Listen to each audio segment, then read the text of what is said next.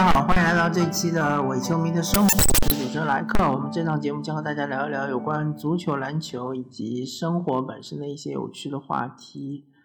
呃，我们这一期的话题应该说并不有趣，其实我甚至觉得有些残忍，就是要聊一聊最近这一年，这二零二零年这一特殊的一年里面。我们国家的篮球的球员也好，足球的球员也好，他们在经历着一些非常非常特殊的事情，就是说他们在一个非常全封闭的这样一个场所里面进行着比赛、训练，甚至生活。呃，首先我要跟大家介绍一下一个正常的。呃，不处于现在这种特殊环境之下的一个足球运动员或者一个篮球运动员，他们的生活轨迹是怎么样的？首先，他们可能上午去训练，对吧？然后，呃，中间可能呃中午休息一会儿，睡一觉，然后下午再进行一场训练，然后训练完之后，有的特别上进的球员可能会加练。啊，有一些球员可能会呃去健身房去做一些力量训练之类的。所有这些训练，包括加练，全部结束之后，那些球员就会回家，和我们普通的上班族一样，他们的工作结束了，他们就要回家，呃，和自己的家人、呃爱人、孩子啊在一起，啊，享受一短暂的。亲情的爱情的这样的放松的时间，呃，或者如果说是周末比赛日，或者篮球可能并不一定都是周末比赛日，有可能是呃呃比较这个密集的赛程背靠背之类的，或者甚至于到呃客场去比赛，那么他们可能早早的收拾行囊，然后上飞机、下飞机去酒店。然后，如果说当天有比赛的，有可能就呃就取消训练，然后各自去健身房去做一做力量训练，呃，包括足球应该也是一样，就是如果说赛程比较密集，那么就可能会减少训练，然后呃自各自做一些力量训练、恢复性训练，或者是做一些呃伤病方面的调养，然后就去上场比赛。那主场的话会好一点，客场的话就是比完赛之后赶紧，呃，收拾收拾，洗个澡，对吧？打包好行李，然后就赶紧回家，回到嗯自己的所在城市，然后就各自回各自的家。呃，当然外援可能就回到，比如说租的房子啊，或者是酒店之类的。呃，国内球员肯定就是回自己的家。那主场的话呢，就是比完赛之后就直接洗完澡就直接回家，或者参加新闻发布会，参加完之后就回家。啊，当然就是说啊，应该是洗完澡之后就是做一些放放松啊，或者按摩啊，或者是调养之类的。做完这些所有的就是比赛之后的工作之后就回家。不管怎么说，他总而言之言而总之，有一段时间他是必须要回家的。回到自己熟悉的一个呃非竞技的这样的环境中，但是今年的这个特殊的环境之中，呃，球员们就被剥夺了这样一个回家的权利。你要参加比赛，你就必须要在一个非常非常完全封闭的一个环境中进行比赛。当然，你也可以说，呃，NBA 它的。气泡联赛也是这么一个环境，确实没错。但是，呃，气泡联赛之后，下个赛季的 NBA 肯定是应该是已经做出了决定，取消了这样一个所谓的气泡联赛的这样一个制度，肯定还是要采取主客场制，即使他们放弃球迷，也要进行主客场制。它的原因就是在于球员。他的心理上是承受不了长时间的不能回到家里和家人在一起，而同时，呃，在一个全封闭的环境中，呃和固定的那么几个人呃接触，然后呃非常就是疲劳的，精神上非常疲劳的这样一个非长度非常长的这样一个那么漫长的联赛，他们是没有办法坚持下去的。那其实除了球员之外，我们当然还要考虑到其他的工作人员，比如说队医啊，比如说俱乐部工作人员，比如说联赛里面的工作人员，甚至比如说一些媒体工作人员，他们都是被完全封闭在这样一个全封闭的环境中，啊，完全无法走出这样一个园区吧，然后呃几个月几个月的就这么封闭在里面。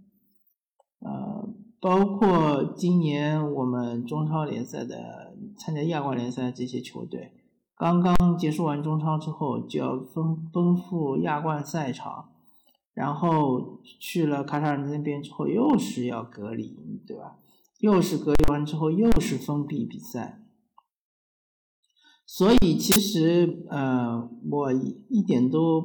不惊讶中超球队在亚冠赛场上表现不佳。它其实就不是一个非常正常的一个赛制，也不是处于一个非常正常的一个体能状况、心理状况，完全都是处于一个非常异常的这样一个状态下，球员呃根本无从发挥自己的水平，对吧？更别说闹出一些队内的情绪之类的。这个东西其实呃，你说俱乐部是有多大的干预的这种？呃，能力其实不太存在的，因为从另外一方面来说，我们国家的这个心理干预方面，特别是运动心理干预方面，其实是非常落后的，也没有听说过哪个球队是配备一到两个心理医生，没有没有听说过，对吧？我们足协也没有给呃球球员们或者说整个联赛配备多少的心理医生，也没有这个事情。所以完全靠球员自己调节，完全靠俱乐部的高压的这种干预是没有办法完全消除这种负面影响的。封闭式的、全封闭式的比赛、全封闭式的训练、全封闭式的生活，其实说的再难听一点，其实和坐牢又有什么分别呢？对吧？可能就是说，这些球员当然他们的收入是非常高的。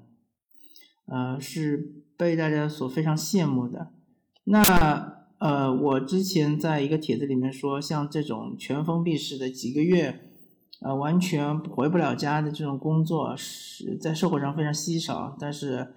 有一些有网友就回复嘛，就比如说海员，对吧？这确实是一个呃非常这个典型的一个例子。还有就是某些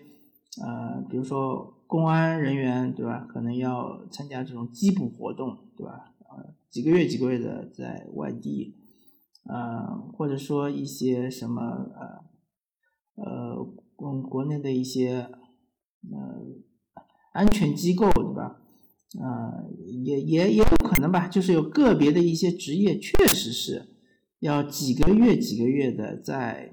呃外地，然后封闭式的。完全没有机会去这个接触呃外界的，对吧？呃，或者说隐藏自己的这样一种存在。那么海员确实是一个非常非常的这个典型的这样一个例子。确实，他们去了海上之后，有可能是一两个月无法到达的陆地，对吧？然后在这个船上啊，然后大家就是相依为命。而且海员可能就是整个船上基本上也都是男性嘛，对吧？呃，有其实是会产生一定的这种心理上的问题，但但我相信，呃，每一艘船上肯定有一两个这种心理医生，对吧？会给大家呃提供一定的帮助，对吧？当然，海员这个职业也是收入非常高啊，这一点其实。呃，我相信不用介绍，大家也都知道。但是他确实是付出了非常巨大的代价，特别是尤其是这个海员里面，比如说他们有家庭的，他们可能就是就一年里面有半年是见不到自己的家人，对吧？另外半年是能见到自己家人，所以在这种情况下，其实是有一些人是没有坚持下来，没有就是说，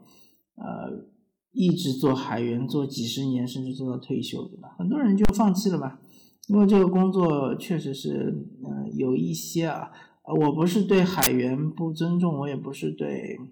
呃，这个海上工作者的是有有任何微词，我只是说。呃，从这个工作性质来说，是有有一些反人性，呃，所以其实像足球运动员，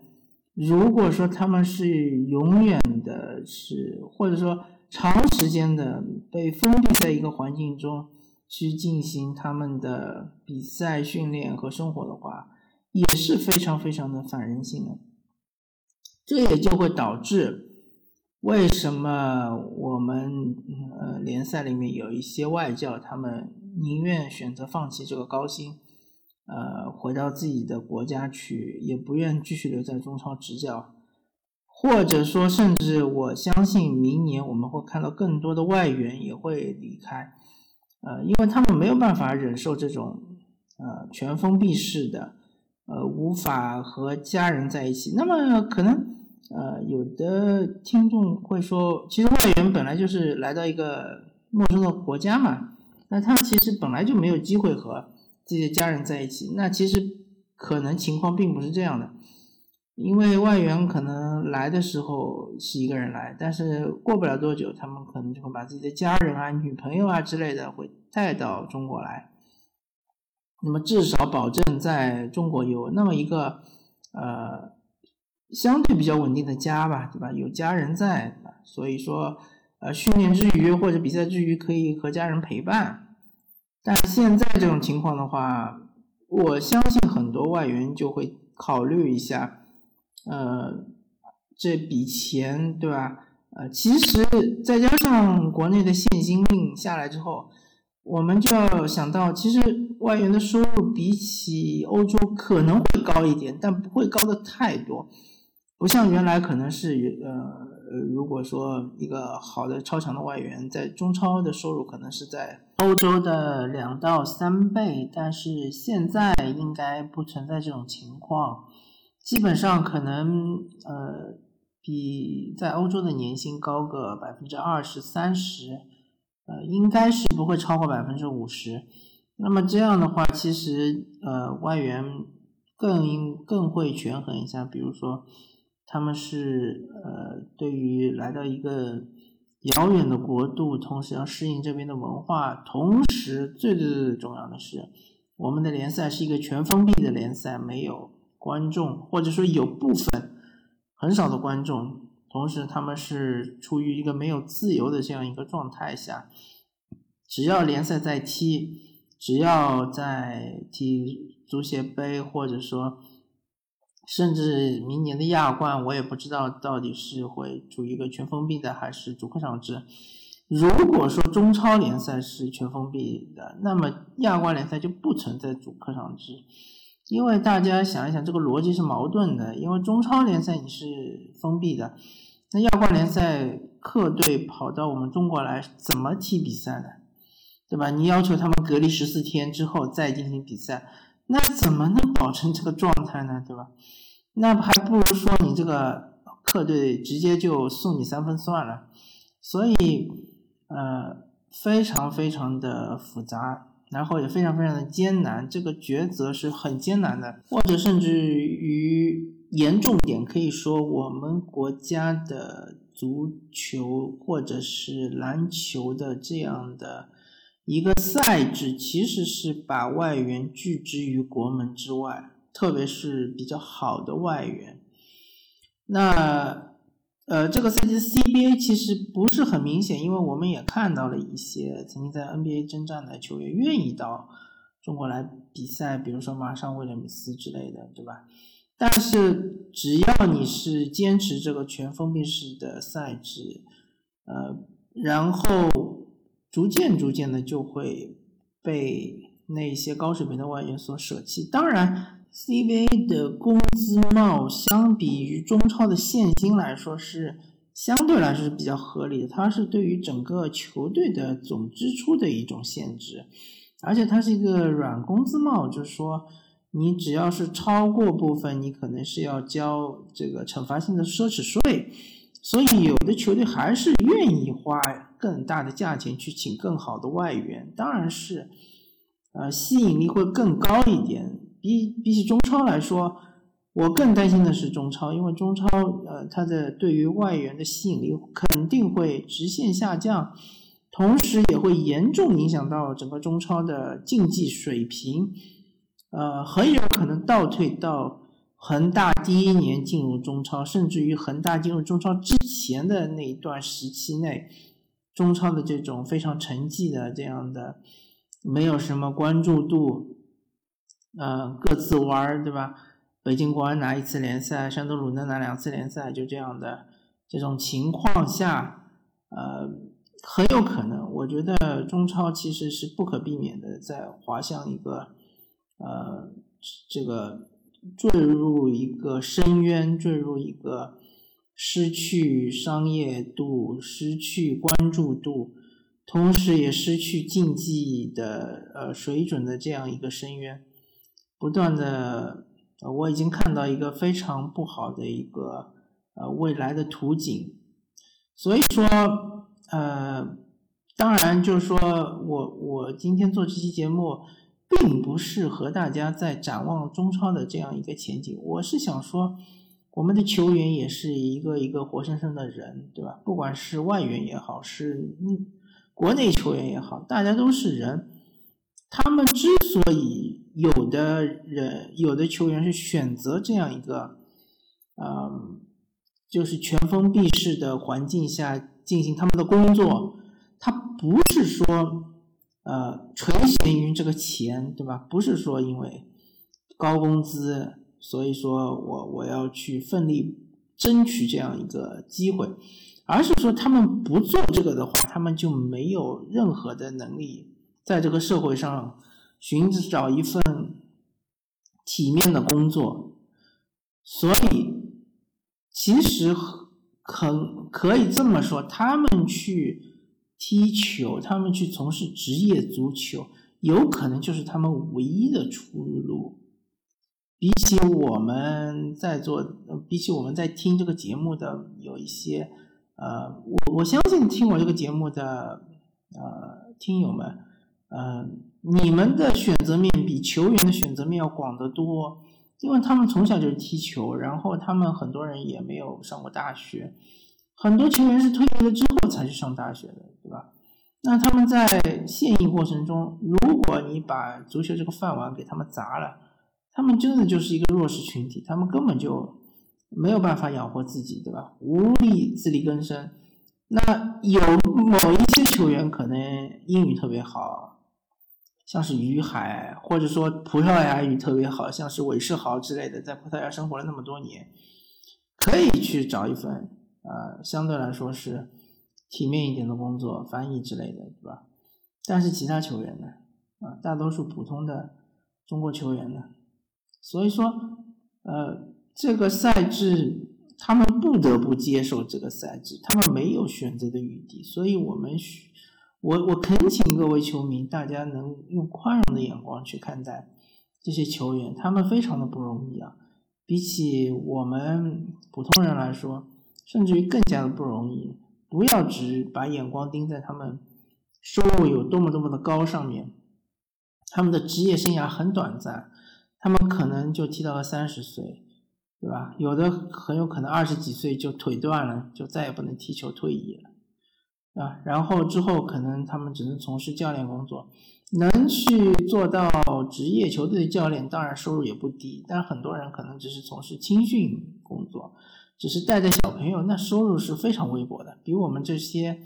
呃，在一些大厂工作啊，或者是一些普通的白领啊，就是不用很很好的公司，就一般的公司上班的白领，可能都要低得多。好吧，那么这一期的伪球迷生活就和大家聊到这里，感谢大家收听，我们下期再见，拜拜。